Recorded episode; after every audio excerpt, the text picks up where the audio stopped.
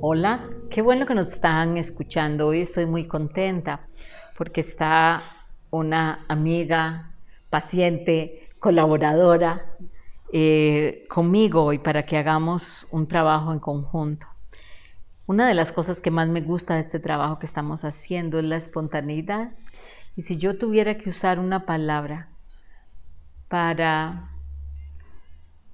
reconocer a Katia sería espontaneidad. Es una mujer eh, maravillosa, con unas hijas bellísimas, una mujer dispuesta a abrirse a los cambios, con una gran apertura mental, con una gran apertura emocional, pero sobre todo la parte que a mí más me, me gusta de ella es su espontaneidad. Es una mujer con una sonrisa siempre a flor de piel y muy dispuesta a, colaborar, a estar, a servir y, al mismo tiempo a preguntarse, a cuestionarse, a entrar en ella, no le teme a eso. Entonces, me pareció maravilloso que ella nos acompañara, pero nos, me pareció maravilloso por muchas razones. Eh, nunca voy a olvidar la cara que hizo Esteban el día que le enseñé el trabajo que había hecho Katia. Katia eh, comenzó desde que comenzamos este trabajo a apuntar todos los programas y de qué se trataron y cuánto duraron. Eh, y eso nos ha permitido seguir teniendo como un, orden. Eh, pero esa es una parte de Katia. Katia es esa persona ordenada, previsora, pero al mismo tiempo es alegre, es espontánea, es vital. Entonces, claro que teníamos que invitarla a que trabajáramos juntas. ¿Cómo estás, Catita? Muchas gracias por tus palabras, Marieta. Muchísimas gracias, de verdad. Muy contenta de estar aquí.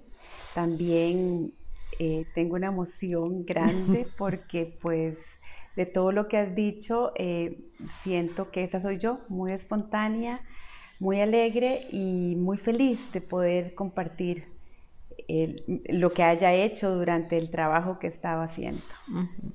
Muchas gracias. La razón, Katia, que, que, quise invitarte.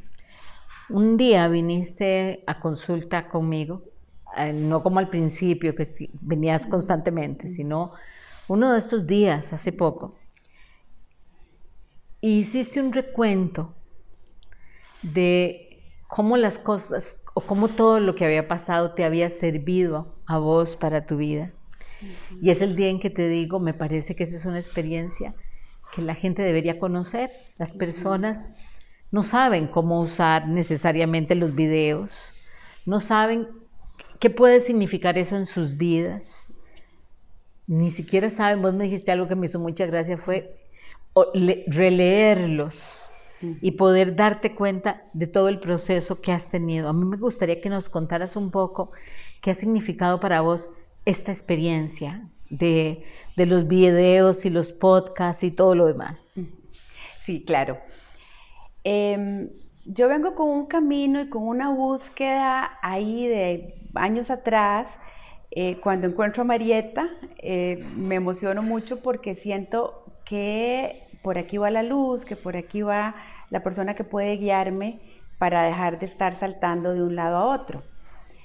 Em, empezamos un trabajo muy bonito y todo, pero cuando comenzó la pandemia y comenzaste, antes no tenías tiempo. Yo sé que tenías muchas ganas de hacer lo que estás haciendo porque lo escuché desde antes y no había tiempo, no había ese espacio que para muchas cosas fue y es beneficiosa la pandemia. Algo bueno tiene que salir, o sea, no todo puede ser malo, jamás.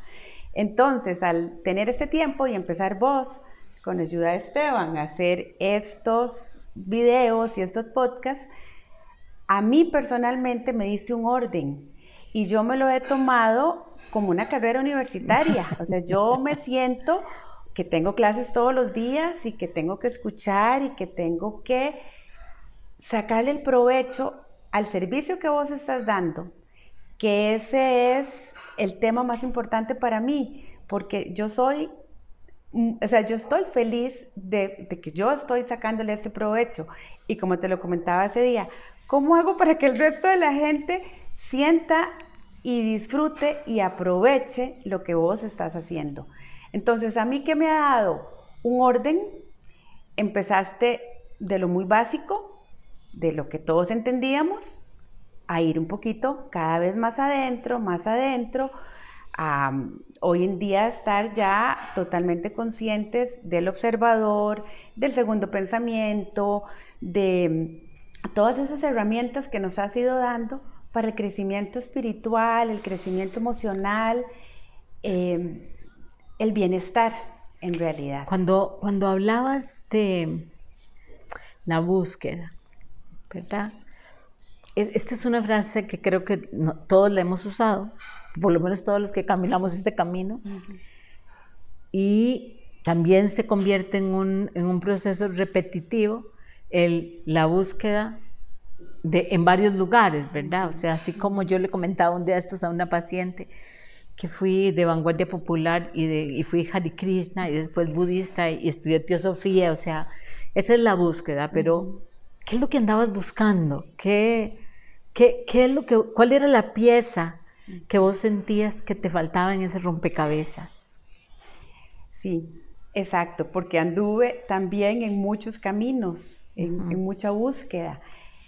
¿Qué era lo que andaba buscando? La paz. Y el mindfulness, el estar aquí y ahora, el, saber que todo lo que tengo lo tengo adentro mío. Ya no tengo que buscarlo afuera en, ninguna doctrina, sino que Dios está conmigo, yo soy Dios, Dios está, es, en todos nosotros. Entonces esa paz y esa, em, no sé, esa tranquilidad de vida, que era lo que buscaba, lo vine a encontrar acá.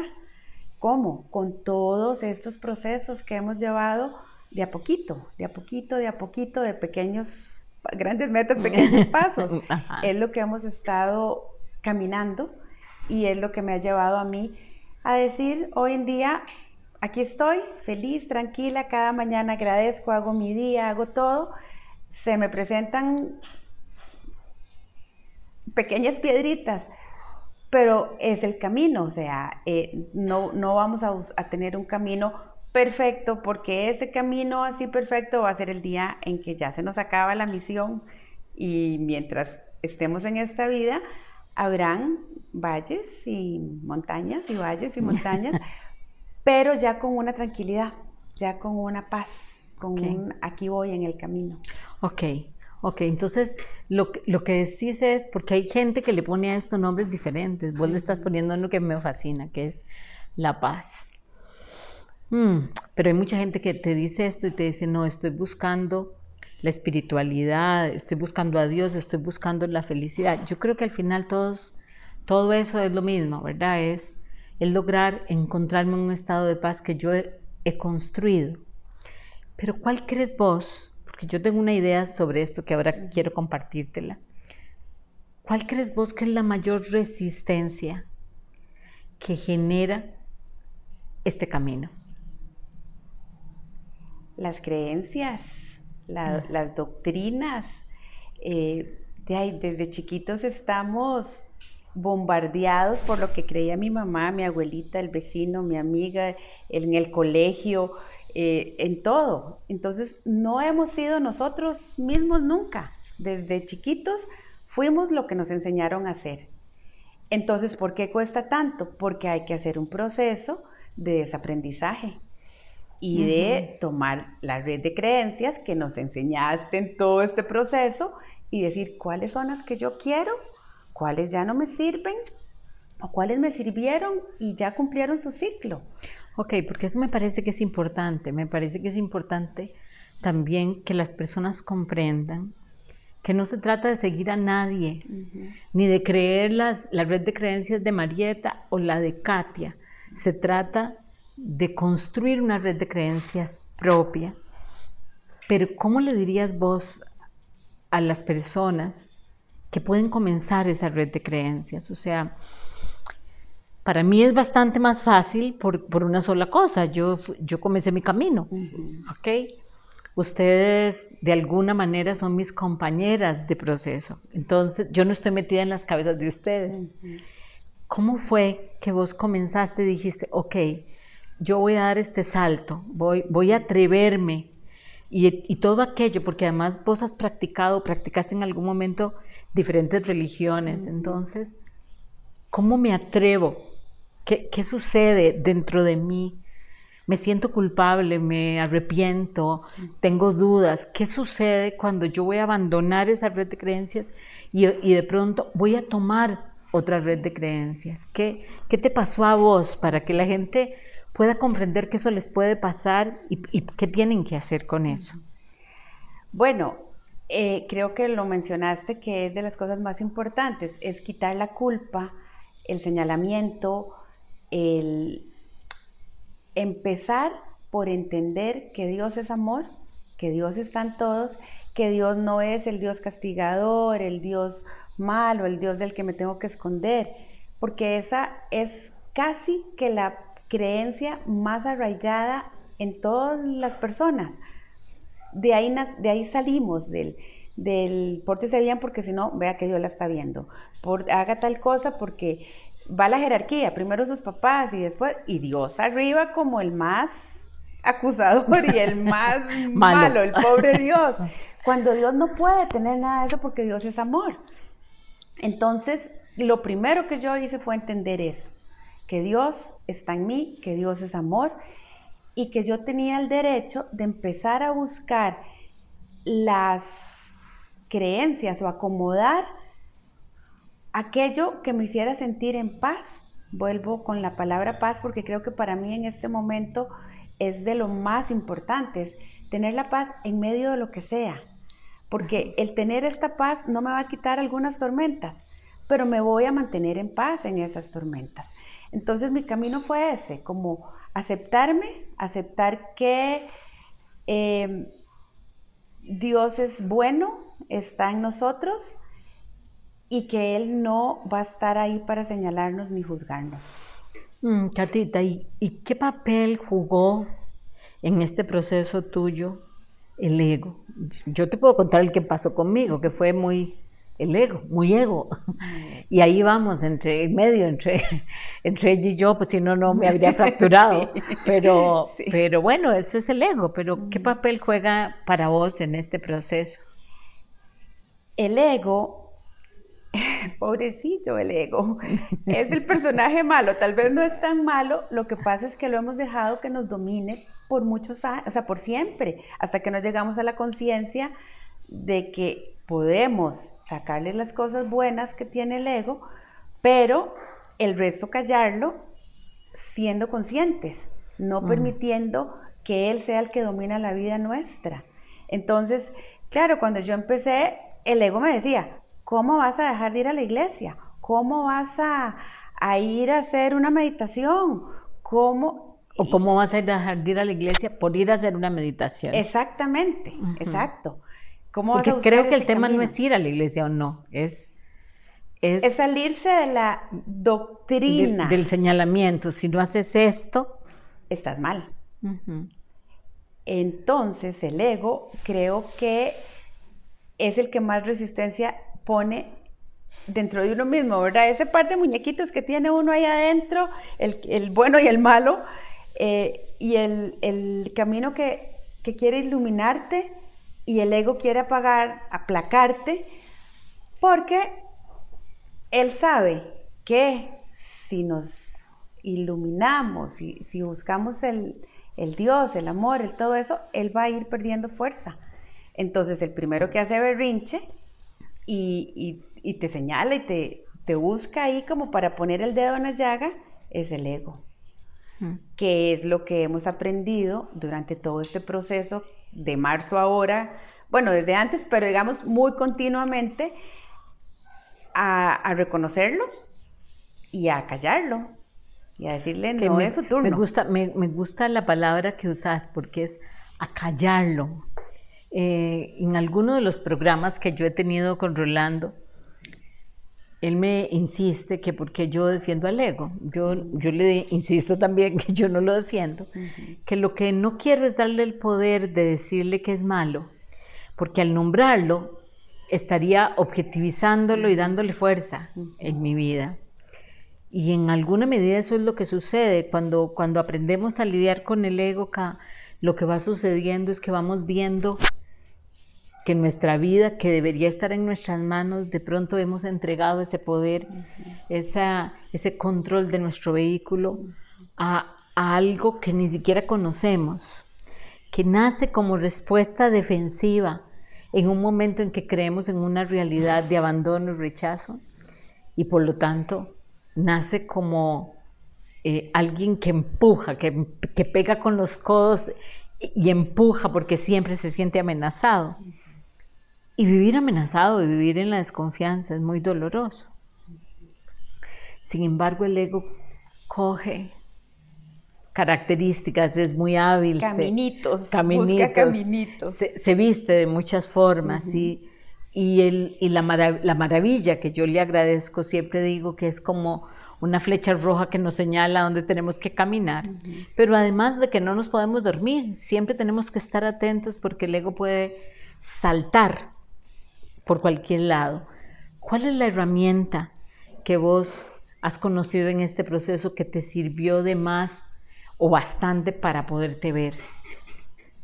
El observador, poder activar conscientemente el activador, eh, perdón, el observador para dejar de vivir en la inconsciencia que estaba manejada por el ego, porque entonces pasaba algo y simplemente reaccionaba, me enojaba o me ponía triste o hacía alguna reacción automática, que he aprendido también que todo este tipo de reacciones automáticas son las que salen de, de las creencias que están fundamentadas en el ego. Entonces, ese proceso me ha hecho, ok, ya veo la reacción, o sea, veo lo que pasó desde el observador, ya no desde mí, sino desde mi observador, veo la reacción, escojo cuál reacción tener, escojo el pensamiento que debe ser y entonces el ego ya se vuelve a quedar quedito. Yo también pienso como, o sea, yo, yo digo que no es tan malo porque si no, no hubiéramos podido llegar hasta acá. O sea, ha sido nuestro medio, el mecanismo de defensa. Claro, claro. Pero es una línea tan delgada que de mecanismo de defensa se vuelve a controlador.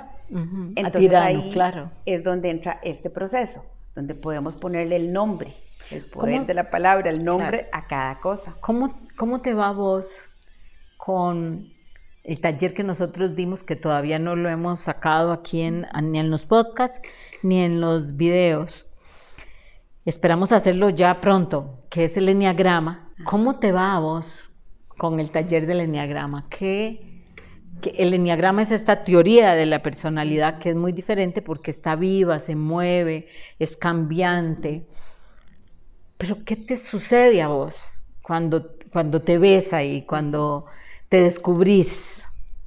Es una experiencia mágica realmente, porque em, el enneagrama te da la luz y la sombra y te da la oportunidad de salirte de la sombra, porque todos queremos vivir en la luz, ¿no? Entonces que me quiero salir de la luz para ir a la sombra, no, son pequeños momentos que le pasa a uno eso.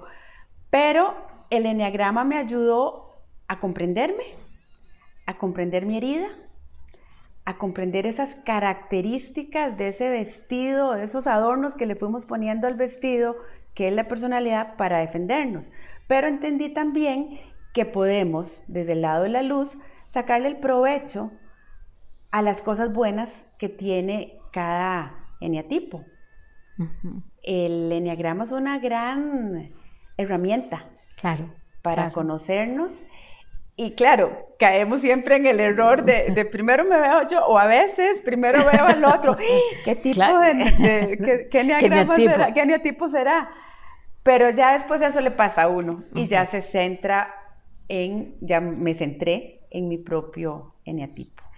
Ok, yo estoy muy contenta. Siempre digo en el programa de Rolando también digo que si tocamos algún corazón o que si hacemos reflexionar a alguien, en alguna medida estamos haciendo lo que queremos hacer. Y a mí me, alegra mucho, Catita, que estés aquí porque sos la muestra precisamente de que esto que hemos venido haciendo tiene algún sentido, va promoviendo en otros la paz. Eh, yo quisiera que fueran más, por supuesto. Yo quisiera que hubieran más personas que, que esta cadena de luz la hiciéramos cada vez más grande.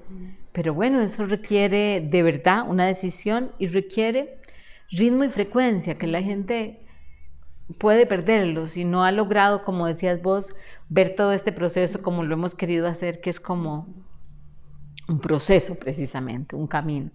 Entonces te agradezco mucho que hayas venido, te agradezco muchísimo que hayas compartido con nosotros y estoy segura de que este podcast, por mucho, va a ayudarle a mucha gente a entender que esto no es un camino de renuncia, ni de sacrificio, ni de esfuerzo, aunque en algún momento algo de esto puede haber, pero es que siempre va a haberlo, en cualquier camino hay, hay ese proceso.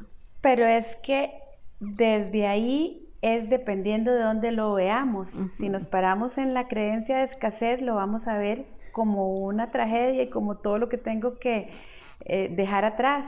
Pero si nos vamos a las creencias de prosperidad, de abundancia, de amor, de alegría, de felicidad, solo beneficio nos va a traer. Yo también quisiera, eh, bueno, primero darte las gracias por, por todo el trabajo que has hecho y quisiera que la gente se abra a este camino y que se tomen un tiempito y que se devuelvan unos mesecitos atrás y que empiecen a escucharlo con ritmo y frecuencia. Es como yo lo mencioné, o sea, yo me lo he tomado en serio porque esto es un regalo. O sea, vos nos estás haciendo un regalo a mí y a todas las personas. Está ahí, es nada más tomarlo. Así es que muchas gracias. Muchas gracias a vos y espero que lo hayan disfrutado.